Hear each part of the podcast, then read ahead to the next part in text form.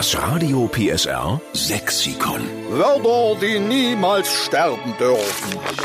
So ein dickes Buch schon unser Radio PSR Sexikon, bei dem wir nur die Buchdeckel spendiert haben. Den Inhalt, diese vielen leeren weißen Seiten beschreiben Sie mit Ihren sächsischen Lieblingswörtern. Also ohne sie geht's gar nicht. Wir brauchen Ihre Vorschläge und da sind wirklich immer so schöne Sachen dabei, die man gar nicht auf der Pfanne hat, finde ich. Manchmal kennt man das Wort gar nicht. Stimmt. Äh, mal sehen, ob wir was anfangen können mit dem Lieblingswort vom Christopher Lange aus Leipzig. Guten Morgen, Christopher. Guten Morgen, ihr Lieben. Moin. Ich bin ja mal gespannt, was du für ein sächsisches Lieblingswort hast, was wir garantiert noch nicht aufgenommen haben in unser Radio PSR Sexikon. Ich hätte das Wort Bummchen für euch.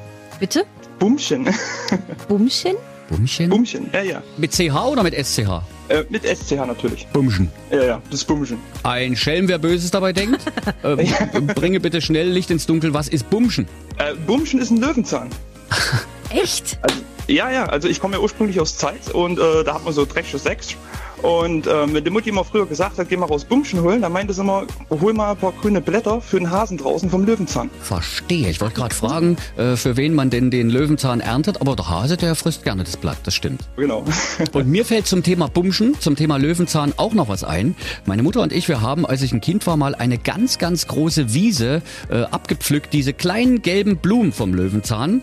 Daraus kann man nämlich einen herrlichen, schmackhaften, gesunden Honig kochen. Okay, das könnte sein, keine Ahnung. Ja, was bloß die Grünen. Löwenzahnhonig, natürlich mit sehr viel Zucker, muss man dann irgendwie einkochen. Mhm. Also wer sich äh, fragt, wozu diese Blumen eigentlich gut sind, die sich dann per Pusteblume auch immer noch so äh, vermehren. Ja, man muss ja wirklich aufpassen, wenn man die im Garten wegsticht, diese Bumschen, ähm, dass man die alle erwischt. Sobald es eine Pusteblume ist, hast du im nächsten Jahr die doppelte Menge davon da stehen, weißt du.